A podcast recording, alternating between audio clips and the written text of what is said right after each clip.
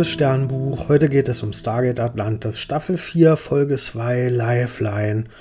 Und ja, Selenka und Rodney McKay, die sind gerade dabei, einen Shuttle vorzubereiten und mit einem Hyperdrive auszustatten, weil, hm, ja, wir erinnern uns, wir wollen ja einen Hyperdrive-Sprung machen zur Replikator-Welt, um von dort ein CPM zu klauen. Und ja, welche Person ist dann dafür geeignet, um auf dieser Replikator-Welt so ein CPM zu klauen?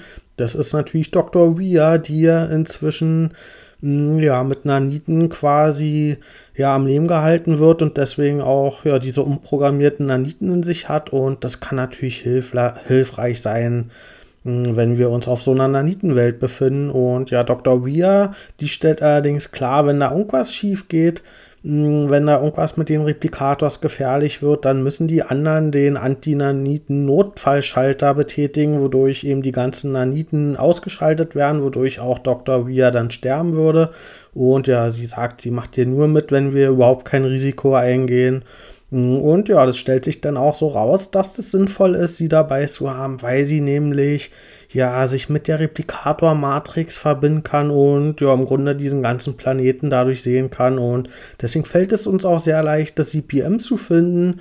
Und wenn wir schon in der Matrix von den Replikators sind, dann überlegen wir uns, hm, dann können wir ja den Code von denen umschreiben. Und zwar haben die ja eigentlich hm, so einen Race-Angriffscode in sich integriert, der allerdings gerade deaktiviert ist. Und ja, wir erinnern uns, dass die Replikators ja eigentlich von den Antiken damals gebaut wurden als Waffe gegen die Race. Und ja, deswegen macht es Sinn, dass die das in ihrem Code quasi fest verankert haben, die Rays anzugreifen und das ist halt aber momentan ja deaktiviert, weswegen die die Rays noch nicht angreifen.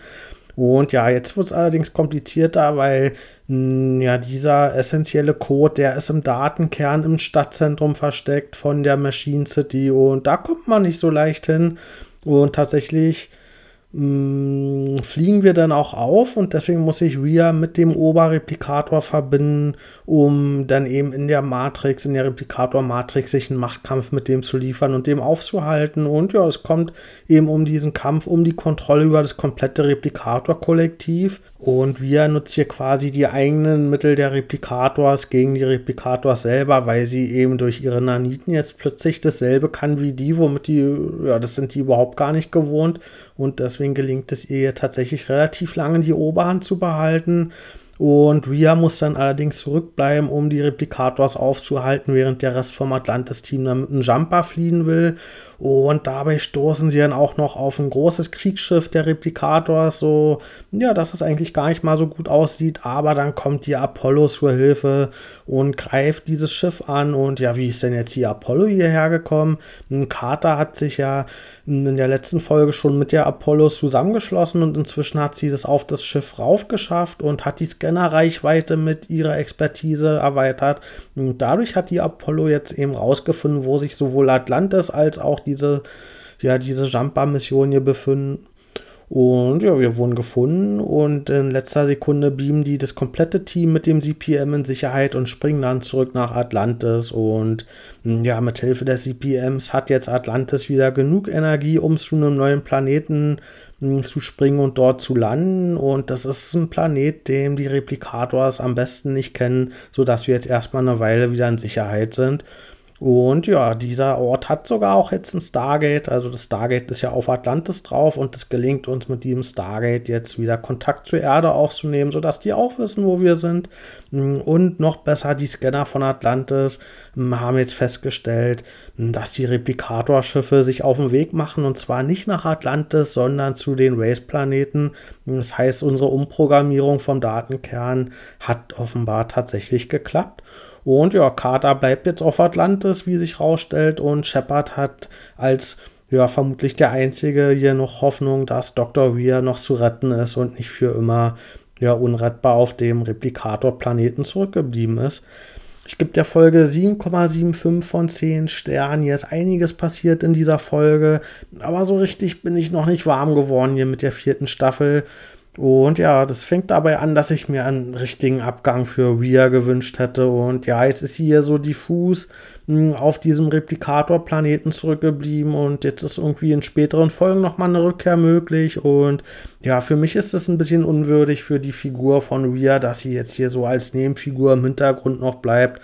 Und ja, vielleicht taucht sie jetzt so alle zehn Folgen mal auf hm, und macht noch irgendwas. Aber ja, hätte ich mir wirklich echt entweder einen richtigen Abgang gewünscht oder irgendwas, was mehr Impact hat. Und ja, wir können ja mal abwarten, was für einen Impact das jetzt hier hat. Hm, vielleicht startet sie ja eine neue Ära mit den Replicators, die Replicators 2.0 oder so mit Dr. Weir als Queen. Hm, ja, vielleicht führt ja ihr Einfluss dazu, dass die tatsächlich so eine Reform bekommen und auch ein bisschen interessanter werden, weil hm, ich finde die Replicators bisher als Konzept ziemlich schwach. Hm, wir haben jetzt hier mal die Machine City von denen gesehen und das war auch ganz cool, hm, aber im Grunde sah die schon auch so aus wie Atlantis, was auch Sinn ergibt, weil ja, die Replicators ja damals von den Antiken gebaut wurden und deswegen macht es Sinn, dass die Städte, die die bauen, eben auch den gleichen Stil haben. Aber das zeigt eben auch, dass die, seitdem die quasi hm, unabhängig sind von den Antiken, keine eigene Entwicklung so richtig genommen haben, sondern ja streng ihrer Programmierung folgen und ja, mir fehlen da einfach die spannenden KIs und die Persönlichkeiten und einfach irgendwas eigenes, was aus die aus sich gemacht haben. Und bis jetzt sind die wirklich sehr uninteressant und machen einfach das, was ja in ihrer Programmierung drin ist und mit denen ist auch nicht zu verhandeln oder so ähnlich, sondern mh, hm, ja, das ist einfach für mich ein sehr schwaches Konzept, wenn man schon die Möglichkeit hat von so kollektiven künstlichen Intelligenzen, mh, hm, die eben auch so eine Matrix haben und so. Und ja, also vielleicht ist da Ria sogar noch die richtige Person, um da wenigstens ein bisschen Pfiff noch reinzukriegen. Hm, aber was mir daran zumindest gefallen hat, waren die Matrix-Anleihen. Und es gab auch noch einen kleinen Lichtblick in der Folge, nämlich hat sich angedeutet, dass es tatsächlich eine ganz ordentliche Chemie zwischen Carter und Shepard geben könnte. Und hm, ja, das sieht man auch daran, dass sie beide Colonel sind. Und ja, so ein militärischer Status ist mir zwar egal und wird mir auch nie wichtig sein, aber das zeigt eben, dass die zumindest mh, auf Augenhöhe agieren können, was dann eben ja auch ist, was eigentlich zwischen Shepard und Rhea der Fall war. Und wenn Dr. Rhea jetzt schon weg ist, dann haben wir jetzt wenigstens eine neue Figur, die eben auch auf Augenhöhe mit Shepard agieren kann. Wobei die Funktion von Carter in Zukunft ja schon sehr anders sein muss, weil hm, sie einfach keine Diplomatin ist und auch keine Zivilistin. Also sie wird jetzt nicht eins zu eins die Position von hm, Dr. Rhea einnehmen können, aber zumindest hm, haben wir eben im Verhältnis zu Shepard jetzt wieder eine Figur, die ihm auch mal was entgegenhalten kann. Und ja, das hat mir gefallen, dass sich hier angedeutet hat, dass die ja zumindest als Figuren gut zusammen funktionieren. Also dann bis bald.